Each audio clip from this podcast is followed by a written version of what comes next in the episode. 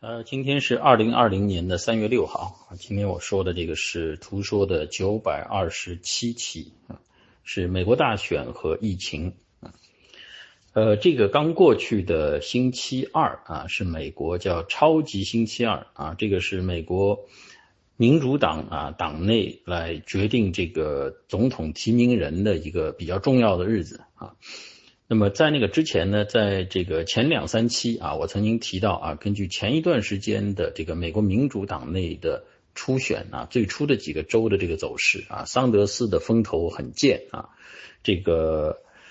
呃原来的副总统拜登啊，在最初竞选的时候是被认为是最有希望的啊，但是呢，他的表现都一直非常的差啊。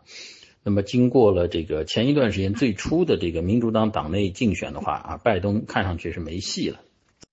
啊，但是呢，在这个刚过去的这个超级星期二呢，这个形势出现了非常大的一个逆转啊。呃，原来认为桑德斯啊会在超级星期二获得明显的这个优势的啊，然后奠定他的这个作为提名人的这个这个地位的这样的一个重要的日子啊，出现了重大逆转。呃，以现在的形势来说啊，应该说。拜登出现的可能性啊，应该是非常高的啊，应该是明显的超过桑德斯。那么到目前为止的话，真正形成竞争的啊，现在也就是他们两个，一个是桑德斯，一个是拜登啊。现在看起来的话，拜登应该有八成以上的概率啊，会代表这个民主党来参加这个选举。啊，这个是不是说拜登啊，他的表现有多好呢？对吧？他是不是好像？呃，能力啊，或者什么受到更多的人的这个认可呢？啊，这个不是那么回事儿啊。那么实际的情况是什么呢？实际情况是美国民主党的建制派啊，就民主党的这个党内的这些高层，呃，是非常不满意桑德斯的这个纲领啊。因为桑德斯其实从本质上来说，他不是一个民主党，他其实是一个这个像他自己所说的一个社会主义分子啊，他所。呃，希望见到的这个美国啊，跟这个美国共和党或者美国民主党啊，今天所主导的那个这个股东至上的资本主义，那是完全不同的啊。他所想的是接近于这个这个北欧啊这些高税率国家的这种制度啊。所以呢，在这一次的这个超级星期二之前啊，美国民主党党内进行了一些很大的动作。那么原来有两个啊非常。呃，有一定实力的啊，这个美国这个民主党提名的总统竞选人啊，一个叫布德杰啊，布德杰是只有三十多岁的啊，一个一个小城市的一个市长，那么他有那么百分之几的选票啊，那么再加上另外一个人啊，也是有百分之几的选票啊，他们呢，在这个超级星期二到来之前啊，这个宣布自己退出总统这个选举，而且呢。这个表明他们都支持拜登，而且要求他们的支持者也全都投票给拜登。啊，换句话说，就是美国民主党建制派的高层把整个民主党内部的这个力量啊，全部都集结起来啊，共同来对付桑德斯。那么，根据这个星超级星期二选的这个情况来说呢，就是两个极端啊，就是在这个。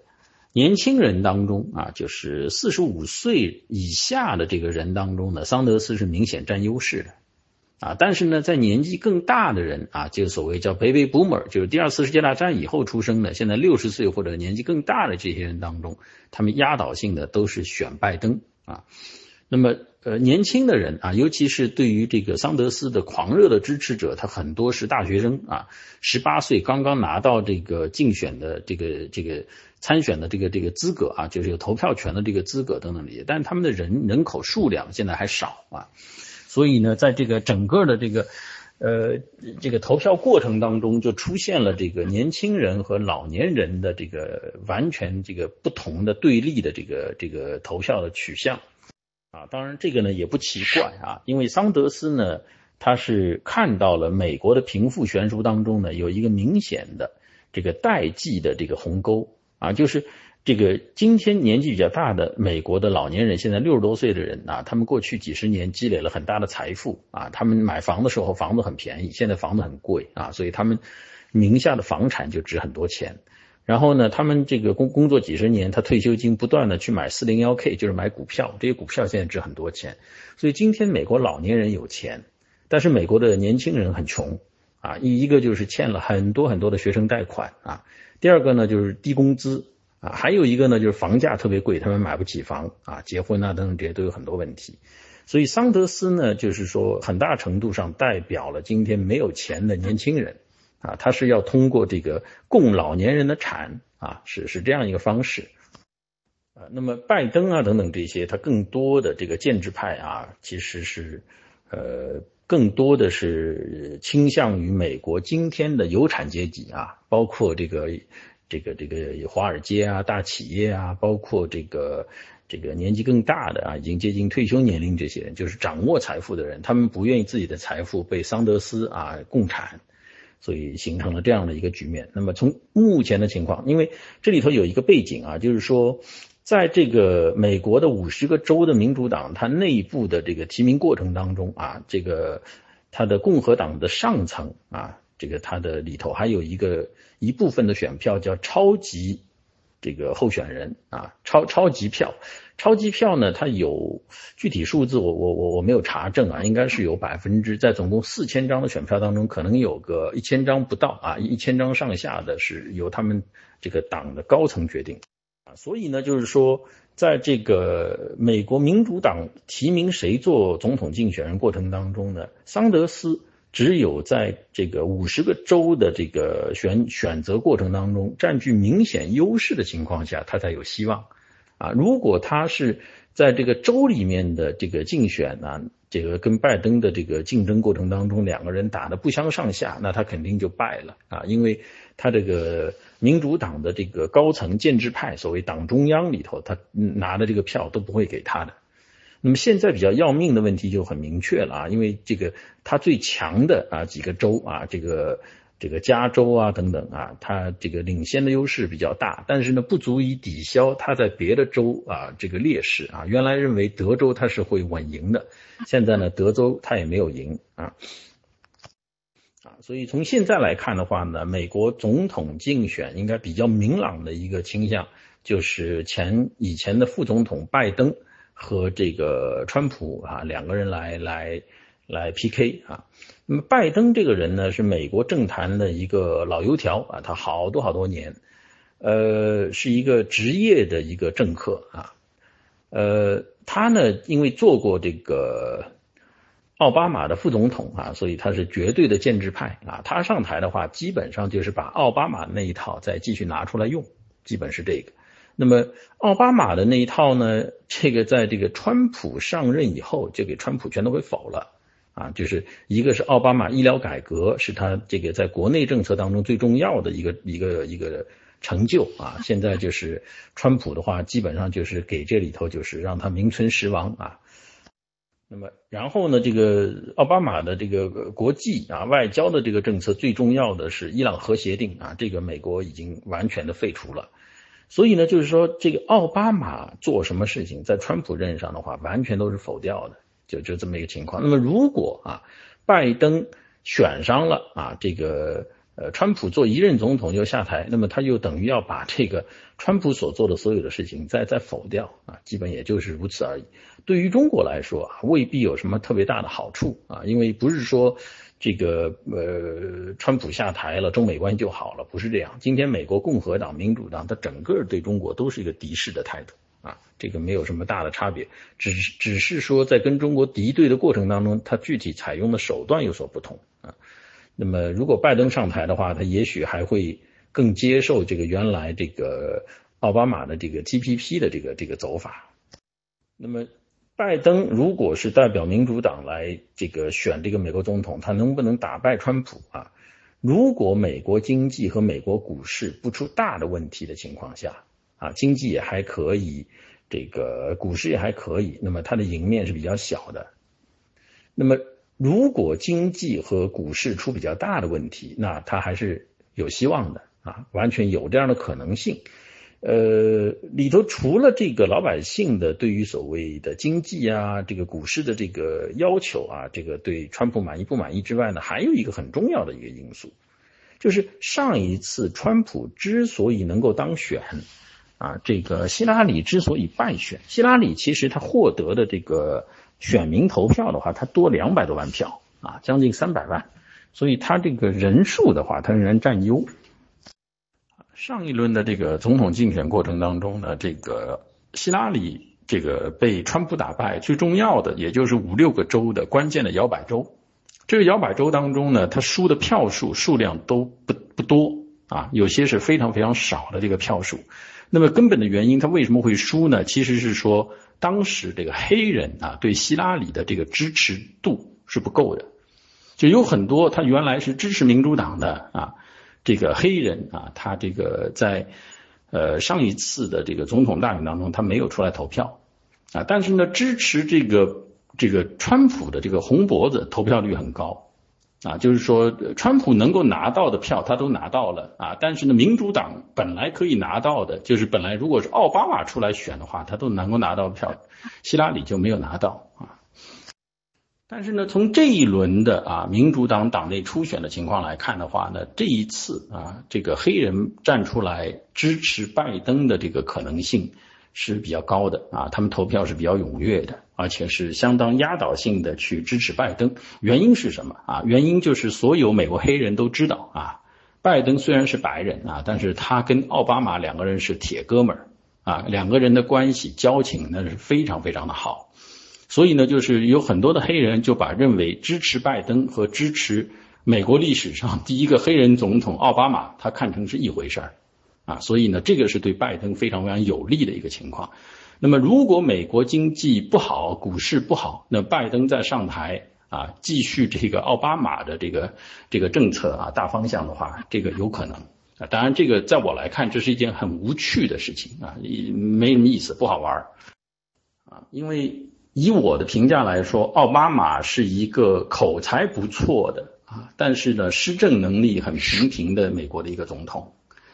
呃，川普呢是一个比较有个人的想法的，但是呢，他有很多方面他很愚昧啊，但是呢，呃，他是一个比较有个性的总统啊，他做了一些各种各样的事情啊，很大程度上改变了美国的这个原有的政治的生态啊。美国现在的共和党已经变成了川普党。这是一个比较有趣的现象。那如果桑德斯上台的话呢，他会把现在的这个资本主义的美国啊，变成一个像北欧的这个这个这个高福利的、高税收的这种叫所谓叫民主社会主义的这样的一个一个美国啊，这都是非常有意思的啊，在我来看的话，都比较好玩的事情。呃，拜登上台的话，美国会变得非常的没劲，很无聊。那么现在呢是三月份啊。那么，呃，以现在啊，接下去我来谈这个疫情的问题。以现在来看啊，就是从三月份到今年这个呃春秋、春天、夏天啊，整个这个三四月份这这几个月的话呢，恐怕在全世界啊，这个呃这个新新型冠状肺炎这个病毒的话呢，在全球的蔓延恐怕已经很清楚了啊，根本就挡不住。呃呃，不管是美国也好，还是其他的啊，这个欧洲啊等等，这个蔓延已经挡不住了。那么肯定会对经济啊、对股市啊等等都有相当大的冲击啊。这个应该是在今后的几周里头就会爆发出来。呃，像这种流行病，它一开始的就个案个案啊，一个、两个、三个、四个啊，然后几十啊，然后一下就几百，几百完了以后就几千啊，甚至上万。所以呢，这个美国的经济和股市呢，在今后的两三个月里头啊，它的经济数字啊，股市可能都不是太好看。那么关键就看是不是这个这个病毒会像以前的这个很多次的病毒，包括流感病毒啊等等，它有一个特点，就是说到了夏季的时候啊，呃，美国和欧洲它再过两三个月会进入夏季啊，大部分情况下呢。到了夏季的时候，病毒都会这个这个变弱啊，然后消失啊。那么会不会会变弱啊？如果是维持的时间不太长啊，对经济的这个打击、股市打击也不是太长，那么到十一月初美国竞选的时候，对这个川普的影响就比较小啊。如果这个东西在夏天它还没有控制住啊，它能像那个当年的 H1N1 啊，这个这个维持很长的时间，一年多两年的时间，那个麻烦就大了。呃，从现在来看的话呢，这个美国的这个对于这个病毒的这个这个防疫的工作，到目前为止是非常非常大的一个失败啊。最大最大的一个失败就是第一，他们整个的判断有问题，他认为这个事儿是中国的事儿啊，最多是中国周边的一些小国家的事儿，他没有想到这个东西会蔓延到这个美国。这个事儿就太可笑了，因为像这个传染性这么强的这个这个病毒啊，这个必定会传到全世界啊。那么中国自己对自己进行了隔离啊，美国也是航班啊等等这方面隔离，你只不过把时间就是稍微拖长一点啊，中间争取一两个月的时间，你不可能挡住的。他没有采取措施啊，那么。啊，美国也比较有意思。就美国过去，它有一些机构在全世界就是行业标杆的那些机构啊。原来比如说美国的 FAA 就是航空管理局，那世界上最牛逼的机构。但是呢，就是这一看这个波音连着掉两架飞机啊，掉完了以后再查发现，哦，我的天哪！美国最牛逼的所谓航空管理行政当局。你整个就是给波音给外包了，你就很多的这个评估啊、检验，你自己都不做，你让评 你让那个波音自己来查自己，乱搞得一塌糊涂，对吧？所以就是说，美国在历史上来说，它累积了很多的这个很优秀的这个机构的公信力啊，这个丧失殆尽啊。那么 FAA 是这样，就是在波音这个掉飞机这上，它这等于说这个行业的这个。公信力的话，这掉了很多。那这次 CDC 的话也是掉链子掉的一塌糊涂，对吧？就中国因为一月初就提供了完整的这个 RNA 的这个这个基因检测的所有的数据啊，那有了这个东西的话，这很多很多国家，韩国啦、新加坡都自己做出来这个这个这个检测的东西。然后韩国的话，它这个到目前为止已经检测了这个超过十万个这个这个样本啊。那最多的时候，韩国这个国家一天能做一万多个检测。那美国呢，就到三月一号啊，那个时候就是整个一月份和二月份，美国整个国家才做了四百五十个检测。然后这个有一个医生啊，这个在这个纽约的啊，他就在美国这个电视 CNBC 上，这个是财经类的节目，他就讲，他说韩国一天能做一万个。他说：“我作为一线的医生，他说我来拍电视之前，我还在这个病房里头做做这个治疗。他说我现在要做任何一个这个病毒的检测，我要打电话给美国的 CDC，要求他们啊，让他们批准我来做这个这个这个东西。他说这个东西是一个丑闻啊，是一个全国性的丑闻。这话说的很重。那这个 CDC 呢，在过去的这个两个月的时间里头啊，来做这个检测啊。”呃，不紧不慢的做，做完了以后呢，他们觉得 OK 了，就拿去生产。结果呢，发现在生产的过程当中，发现这里头是有问题的，就是他做出来东西是废品，根本就是测测不出来。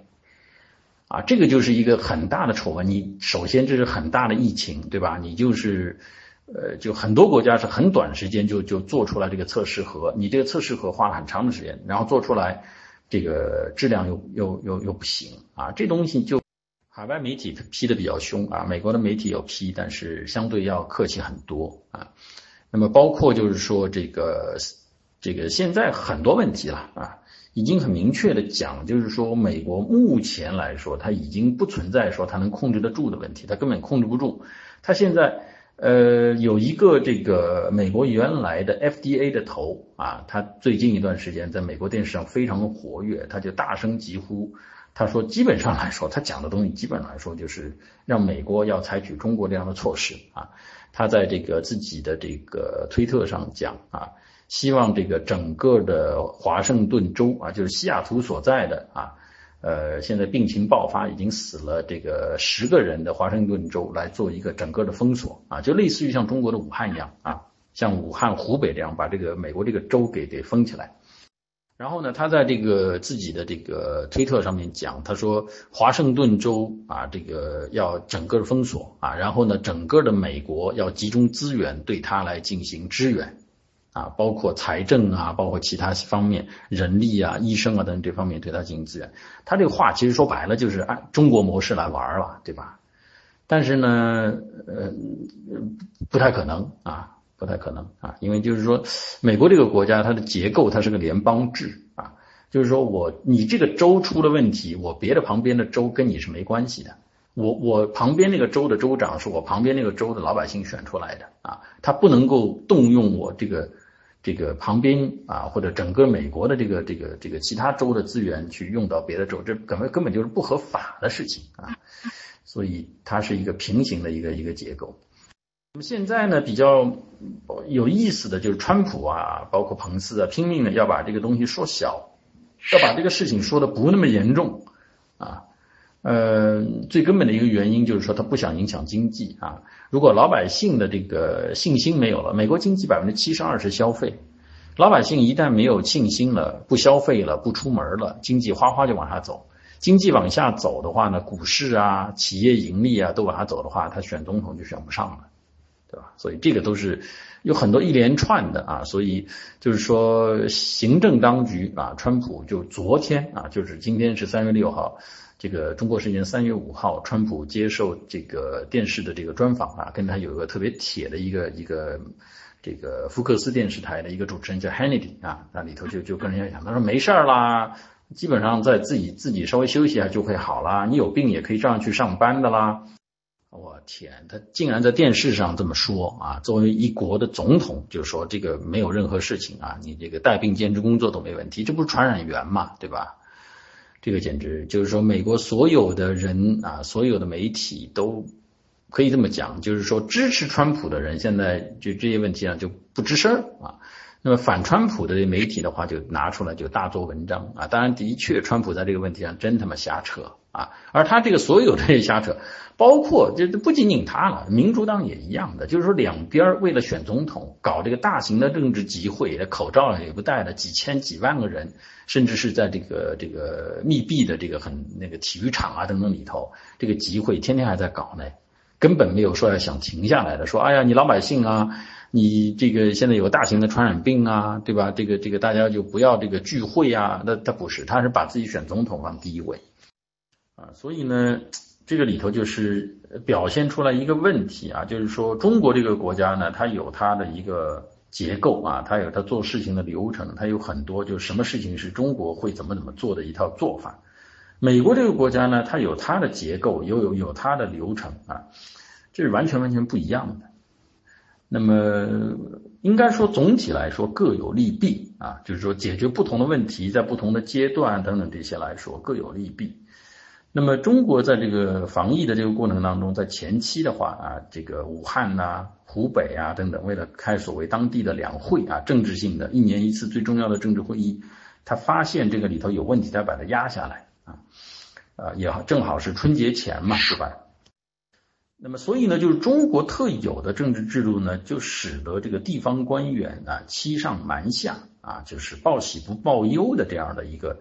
一个一个问题啊，使得他问题这个原来的疫情的话，等于是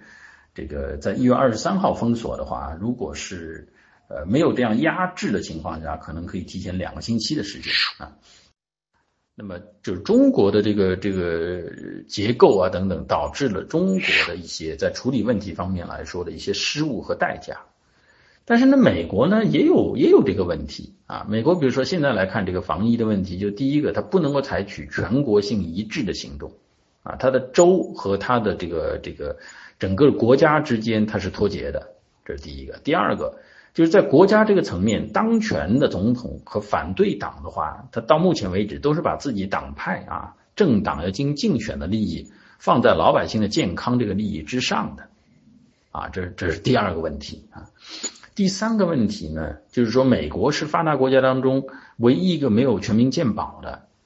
那么他现在要做这个检测也好，要做这个治疗也好，那美国现在还有差不多四五千万人是没有任何医疗保险的，还有相当一部分人医疗保险就是也要自己自己付很大一笔钱。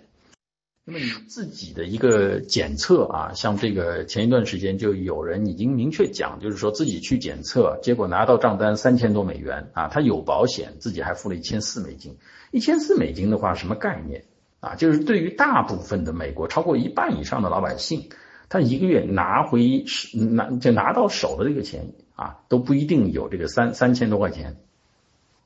就是说，这个是他半个月的税后收入来做一次检测。那么问题是，第一，这个 检测了以后，如果要治疗的话，他还得继续掏钱啊。虽然这个检测现在美国 CDC 说不收钱，但是呢，这个检测这个要有医生来参与的嘛，啊，医生要开这个化验单的嘛，对吧？那么护士要给你操作的嘛，这里头他们都有带来有一定的危险的，医生也好，护士也好，他都是私人的，他怎么可能不收你钱呢？对吧？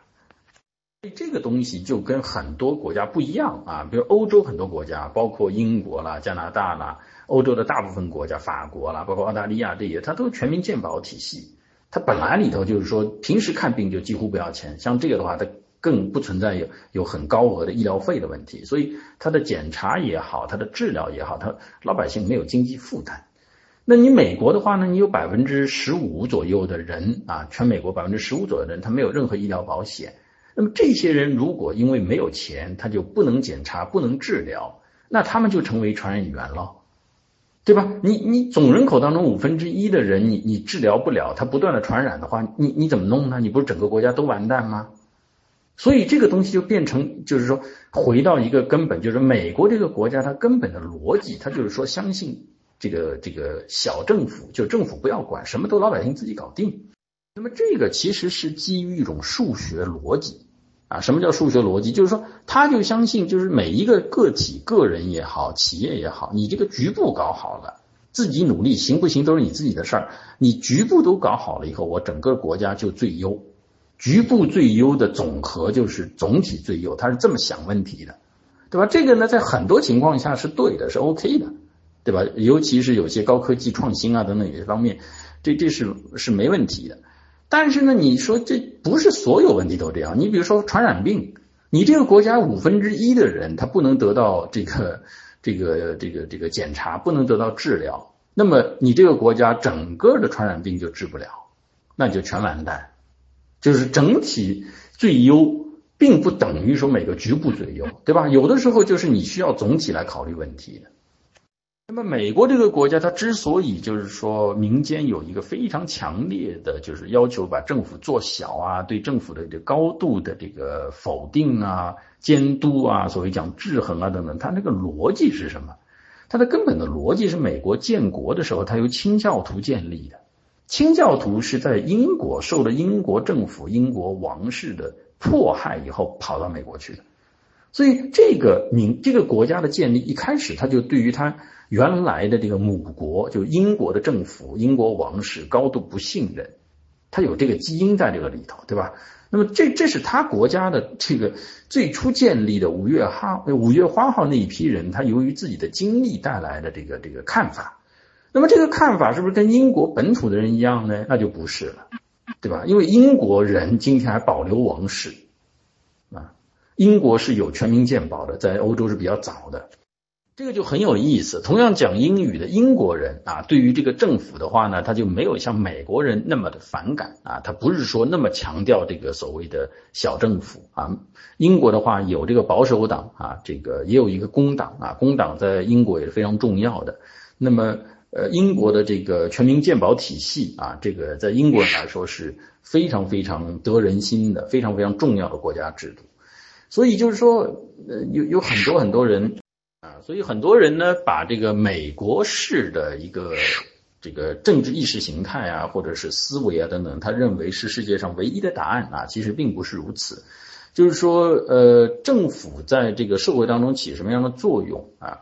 这个市场起什么样的作用，或者其他社会组织起什么作用？美国呢是一套逻辑啊。美国这套逻辑的话呢，跟欧洲国家是不一样的啊，包括跟。加拿大啦，这个澳大利亚、新西兰，这个英联邦的其他的这个英国这几个也不一样啊。美国是有它的一个非常非常强的一个特殊性的啊。那么这个特殊性是不是就代表它就对啊，或者是最优秀啊等等？这个看情况啊。有些方面它是很强的，很不错的啊。但有些方面来说，它是也有一些明确的一个弊端的啊。像这次防疫啊等等啊，它有一部分弊端就暴露出来。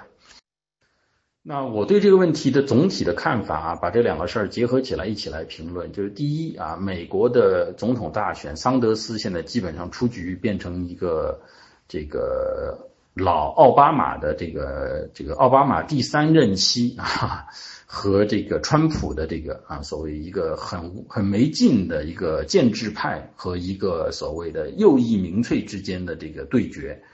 呃，这现在这个局面，而他们胜负的关键啊，主要是又是看这个经济啊，经济又现在主要是看这个疫情啊，现在就是看点就是在这儿。那么疫情现在来说呢，美国目前来说它很难啊。如果它不能够在短期之内啊，比如说在一个星期以内啊，能够对这个现在比较重点的州啊，重点的主要是两个地方啊，一个呢是这个西雅图所在的这个华盛顿州，一个是纽约。现在来看呢，就是说美国这两个地区啊，出现了比较集中的这个爆发啊，类似于像像这个湖北啊、武汉这样的一个情况。如果他能够在比较短的时间内下决心把这两个地方给封锁了啊。那么他的疫情能够控制的比较好。如果他不能够下决心封锁的话呢，那么在整个美国啊，包括当然其他欧洲很多很多国家，它都会有一个大规模的爆发。那么这个爆发的这个这个数量，最后的这个人数的话，会是很吓人的啊。因为前一次啊，H1N1 的这个二零零九年美国这个 H1N1 的这个全世界的感染的人数是在大几千万人啊，大几千万人啊。这个到目前为止，中国的这个这个患病的人数差不多是十万不到吧，对吧？那么如果全世界最终有几千万人染病的话，那那就不得了啊！所以呢，这个传染性疾病啊，基本来说它的这个传染的这个是按照数字的指数上升的。一开始的话不是太快啊，越到后面就越吓人。那么越到后面的话呢，它的这个病人数量多了以后呢？重病的人越来越多啊，就是远远的超过你当地的这个医院啊、护士啊、医生啊能够处理的这个能力，就是所谓把你的医疗系统给淹没掉。这个就像这个在武汉发生的事情一样。那么中国政府呢，一方面就严格的隔离，另外一个就是武这个湖北武汉是中国三十个省之一嘛，对吧？那么中国等于集中整个三十个省的全国的医疗资源，包括军队的医疗资源调到那边去做，对吧？那即便在这个情况下，也是就付出极大的代价，对吧？现在这个死亡的病人已经三千左右。那么如果美国是控制不住，是全面爆发，那不得了。呃，我呢自己对这个问题的看法来说是是悲观的啊，就是说我我不认为美国政府，包括这个川普当局，包括他的呃纽约市的市长啊，包括这个华盛顿州的州长啊，他有这个能力，有这个魄力。呃，来进行像湖北武汉这样的全面的封锁，他们在他们的制度下他做不到的啊。呃，他要封锁老百姓有枪啊啊，你怎么封锁啊？他要冲过去，你拿枪把他打死嘛，这个东西做不到啊。政治领导人没有这个勇气，在法律上来说也做不到。所以看起来的话，就是在全世界范围内的这个病毒的这个大爆发的话，是是不可避免啊。当然，希望就是说是天气暖一点以后啊，由于气候的原因，能够使得这个病毒能够呃比较自然的能够消退啊等等，这是就是现在大家都希望如此啊，都是现在呢是不管你信什么的啊，我觉得你是信上帝的也好，还是信真主的也好，还是信什么犹太教的，还是信这个观音的啊，要拜的你都拜吧啊，管它有用没用的。现在就是说全世界就是。呃，希望能够在这个利用这个气候的这个原因啊，这个天气热了以后，能够让这个病毒的话能够消退啊，这是呃最上上大吉的事情啊。因为以这个欧美国家的这个它的社会结构啊等等这些，你要指望他用政府的强有力的方式，像中国那样的蛮不讲理的给你解决问题，这个做不到啊，没有这个可能性。嗯，然后呢，这个一旦这个染病的人多了以后，这个死亡率啊，恐怕也是照着这个武汉走的啊，所以这也是一件非常吓人的事情啊。当然，这个对于澳大利亚南半球的国家，就可能更加危险，因为什么呢？就是北半球呢，现在接下去现在是三月份是初春啊，接下去四五月份就暖了，那南半球是正好，它气候是反的，对吧？就是夏天这边刚过，接下去是秋天冬天。所以呢，即便是气候的问题，在北半球这个病毒是会变弱啊，或者是消失，但是南半球的话呢，气候的因素反而会更加不利啊，所以这是一个非常非常令人担心的事情。有一个说法说，这个叫什么？这个当你的这个邻居生病的时候，那是一个那是一个坏消息啊，但是当你自己生病的时候，那叫这个。灭顶之灾啊，这个这个就是完全是不一样的。这个在一个月以前的话，这个很多国家在看中国的这个这个政府采取的措施啊，中国老百姓啊等等这些，有很多人还是幸灾乐祸的口气呢。啊，我是希望这这一次呢，就是说我比较关心的地方啊，一个是中国，一个是美国、加拿大啊，一个是澳大利亚啊。这个当然其他国家的地方我也有一定关心，但是这几个地方是我。我们家的人呢，我的亲戚朋友集中的地方啊，希望这些地方的人能够能够这个比较安然的度过这样的一个比较大的一个灾难啊。呃，我也希望就是中国呢，就现在来看的话，控制的是不错的。但是呢，如果全世界在泛泛滥的话，中国也很难保全。那我希望中国要开足马力啊，这个作为一个全世界的生产基地啊，等等这些，包括前一段时间对付这个病毒。这个有什么经验呐？有什么样的物资能够生产提供给全世界，开足马力来做这个事情啊？这个这是全人类的现在一个非常非常大的一个灾难啊！所有的人现在应该团结起来。呃，OK 啊，今天是二零二零年的三月六号啊，这个是图说的九百二十七。